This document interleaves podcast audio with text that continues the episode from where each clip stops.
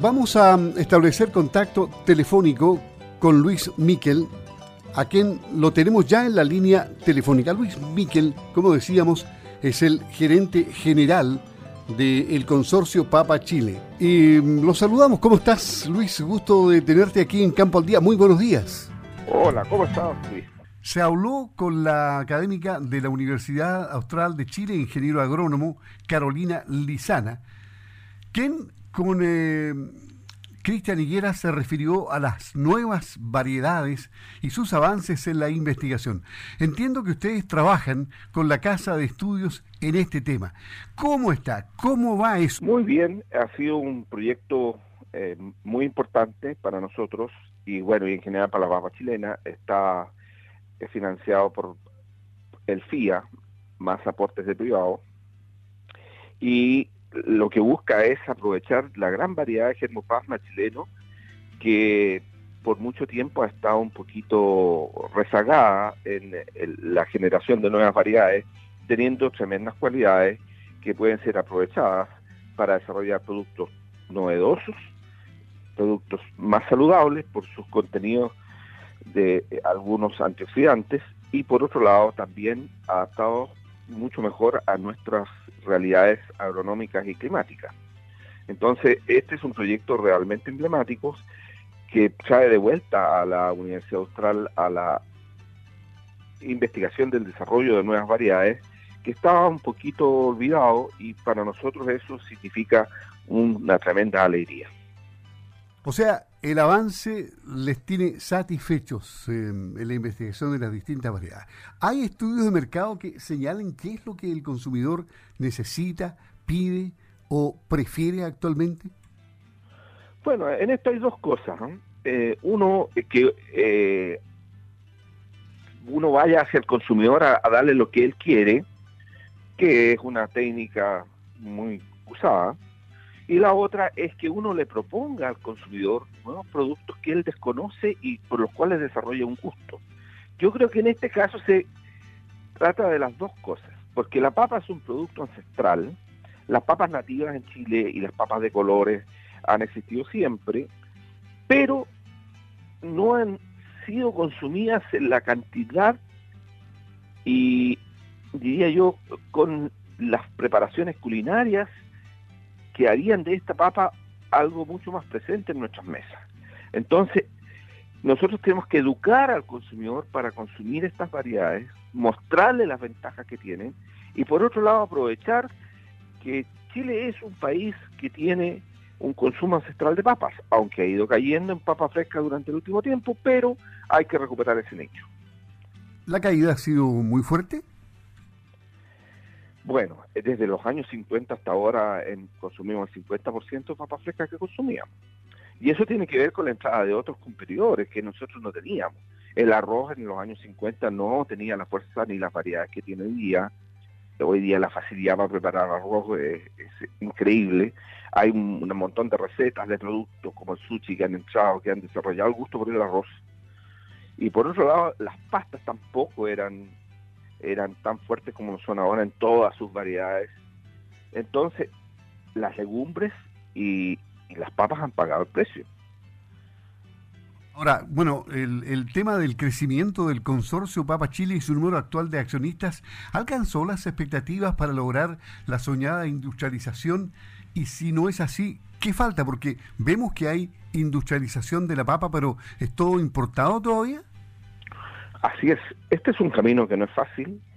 Eh, nosotros no por eso hemos renunciado a él.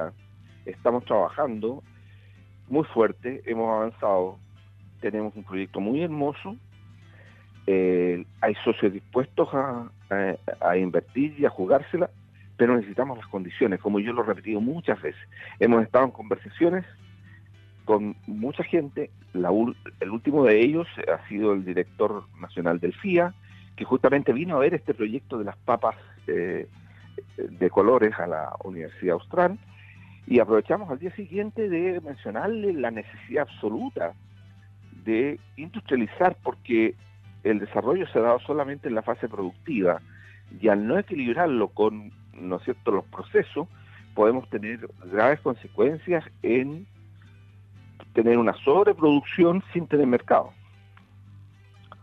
Claro, o sea, doble problema ahí. Por solucionar uno, se cae en otro. Exactamente. Y, y sigue siendo, cambiando un poco, sigue siendo una piedra en el zapato del sector que siempre existan quienes no respetan las reglas de la comercialización de este producto, ya que existen zonas libres de enfermedades de la papa y obviamente hay que respetarlas para que se mantenga la inocuidad de estas, ¿no? Bueno, como consorcio y junto con la Chipa y con otras instituciones, con el SAC, con el INEA, hemos trabajado fuertemente en hacer conciencia de esto. Esta ha sido una bandera de lucha del consorcio desde el 2010, fecha en que ingresé yo como gerente general, y hemos logrado una conciencia. Y ha sido en base a dos cosas. La primera, la educación. La segunda, la demostración a través de resultados concretos de que el usar semilla, que no es semilla, es decir, usar papa tubérculo de consumo pequeña como inicio de plantación, ¿no es cierto? Obviamente que provoca una merma en los rendimientos y un perjuicio en los resultados económicos. La gente partía con un material de muy mala calidad y obviamente eso penalizaba su rendimiento y su y su resultados finales. Entonces, hoy día se ha dado cuenta y ha pasado que toda esa gente va que la ha ido dejando fuera por una parte del mercado, porque su la calidad de su papa no es no es buena. Dos, porque sus resultados económicos le demuestran que está haciendo algo incorrecto. Y tres, porque está teniendo la sanción de sus propios pares, eh, de los medios de comunicación, del SAC, y cada vez más se le pone cuesta arriba el tratar de trabajar con un producto legal. Entonces, también hay que trabajar, yo entiendo, la otra parte. Y en eso sí que hemos estado muy fuertes nosotros, que es producir semilla de buena calidad, legal, a costos que sean razonables para que los agricultores y productores de papas puedan partir con una semilla con todo el potencial que necesitan. O sea, o sea la, certificación de la papa ah, tiene avances importantes. Sí, ha ido avanzando notablemente y eso es una gran labor de parte de SAC y por qué no decirlo nuestra también, sobre todo entre nuestros asociados. Y por otra parte, porque los propios productores se han dado cuenta de la diferencia que existe entre plantar una papa semilla con potencial certificada a hacerlo con una papa consumo que rinde la mitad. Y que además tiene el riesgo de contaminar un montón de enfermedades que pueden ser cuarentenarias y arruinan la zona semillera del país. O sea, aquí no solo el perjudicado es el productor en su parte económica, perjudica el bien común, perjudica todo el resto, porque las enfermedades eh, cuarentenarias se expanden como una mancha de aceite, o más aún. Claro, bueno, en esto del, del, cuidado que hay que tener en el tipo de productos que se pone en el mercado, hay que transitar un camino claro, de tal forma de mantenerse bien en el mercado. Esperemos que eh, la proyección que ustedes hacen para este año 2021, ¿cuál es? Nosotros proyectamos un año normal, el clima ha sido relativamente benigno, no hay grandes diferencias en la temporada que, pasó, que se está cosechando ahora, viene con rendimientos similares al año 2020, por lo tanto, zozobra respecto del rendimiento no, no debiera haber, respecto a disponibilidad para el mercado. La calidad, yo creo que ha ido mejorando notablemente, eh, y por otro lado, ya existe una infraestructura, no sé si recuerdas tú que hace algunos años atrás hablamos de la carencia de, lugares adecuados para almacenar la papa durante un tiempo largo, como eran las bodegas de frío. Sí, se avanzó. Hoy, día esas bodegas de frío ya existen en una cantidad importante, no diría que suficiente, pero una cantidad importante, permiten dosificar la entrega de papa, no se congestiona el mercado en cosecha, se entrega un producto de buena calidad hasta bien entrado noviembre, y por otra parte también hay bodegas de frío para almacenar las semillas, que ese es un tremendo avance porque la semilla llega con todo su vigor al momento de la plantación, no llega a brotar, no llega a deshidratar, eh, tiene un montón de ventajas, entonces se ha avanzado enormemente en esa parte. Finalmente, ¿cuáles son los competidores que Chile tiene en el mercado? Eh, porque estamos importando papas, ¿no?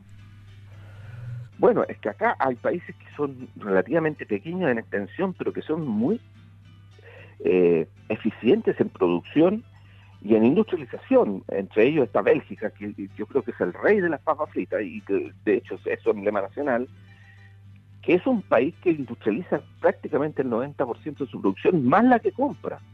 Tenemos a Holanda, tenemos a Alemania, tenemos a Estados Unidos, eh, en algún momento Argentina, cuando está, eh, digamos, abierta a ciertas cosas, también introduce productos, eh, pero nosotros perfectamente no tenemos miedo.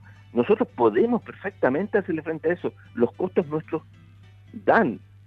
Lo que, lo que falta es, es dar el paso para instalar esta industria, que como es una inversión grande, requiere de un, instrumento de fomento, no de, subsidio, de fomento, que nos ayude a soportar esa inversión con solidaridad la garantía, con plazos eh, adecuados, es decir, tal como lo que sea para comprar un departamento, es plazos de 20, 25 años y con algunos años de gracia y lo más importante, a tasas que sean razonables, como las que se le dan al mercado inmobiliario hoy día, porque si no vamos a transformar todo en parcelas, porque es más negocio que instalar una industria.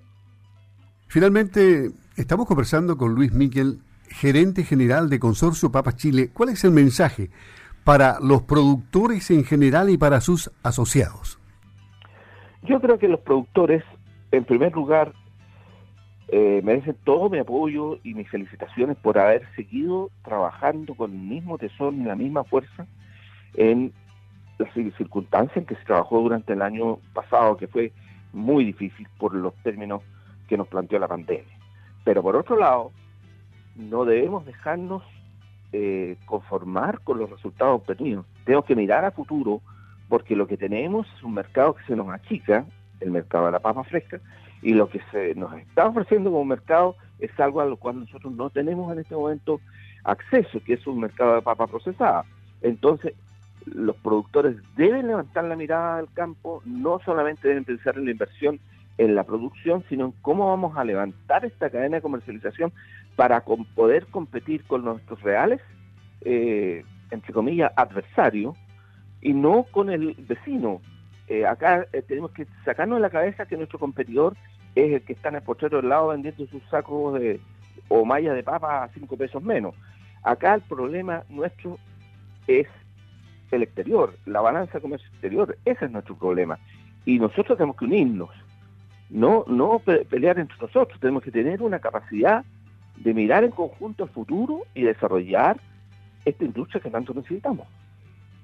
Le agradecemos a Luis Miquel, gerente general de el consorcio Papa Chile, el haber conversado con Campo al Día. Que tenga una buena jornada. Hasta pronto, Luis. Igualmente, Luis, un agrado siempre conversar contigo. Muchas gracias.